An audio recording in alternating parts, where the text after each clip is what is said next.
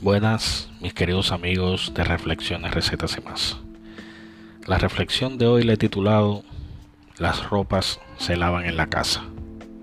Mis queridos amigos, a veces exteriorizar nuestros pensamientos y problemas personales a conocidos y amigos no es la mejor opción para canalizar o buscar una solución a los mismos. Por ejemplo, ¿cuántas veces nuestras relaciones han pasado por momentos de crisis? No existe una pareja que no haya experimentado una crisis existencial dentro de la relación. Pero mucho cuidado, mucho cuidado a qué personas les abrimos nuestros corazones, porque ahí es donde aparecen los lobos y los que se disfrutan vernos en problemas.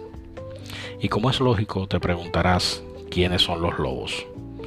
Pues los lobos no son otros que aquellas personas que se aprovechan de tu vulnerabilidad emocional cuando le cuentas que atraviesas por un problema dentro de tu relación.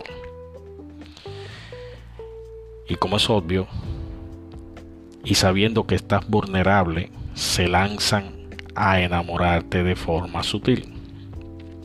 Primero, ponen en ridículo a tu pareja, recordándote todo lo que desearías que tu pareja tuviese como cualidad y no tiene, pero ellos sí. Y como este lobo sabe dónde eres vulnerable, pues muy fácil para él. Y fácil porque tú le proporcionaste toda la información necesaria que lo invita a cortejarte, diciéndote, obvio, lo que necesitas oír.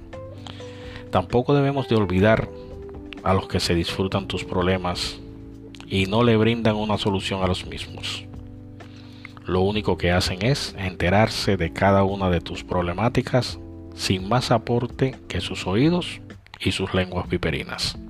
Amigos, las ropas se lavan en la casa.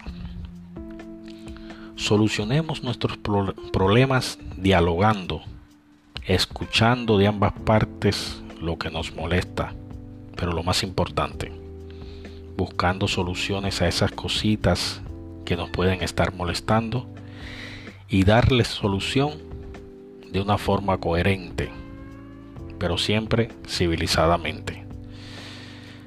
Nosotros mismos tenemos la capacidad de resolver nuestras diferencias. Si por alguna razón no se llega a ningún acuerdo, entonces busquemos ayuda profesional, pero jamás exterioricemos nuestros problemas de pareja a personas que solo traerán a nuestras vidas más confusión que solución. Quiero terminar con una frase del dramaturgo español Jacinto Benavente. Lo peor que hacen los malos es obligarnos a dudar de los buenos. Buenas, espero que hayan disfrutado esta reflexión y hasta pronto.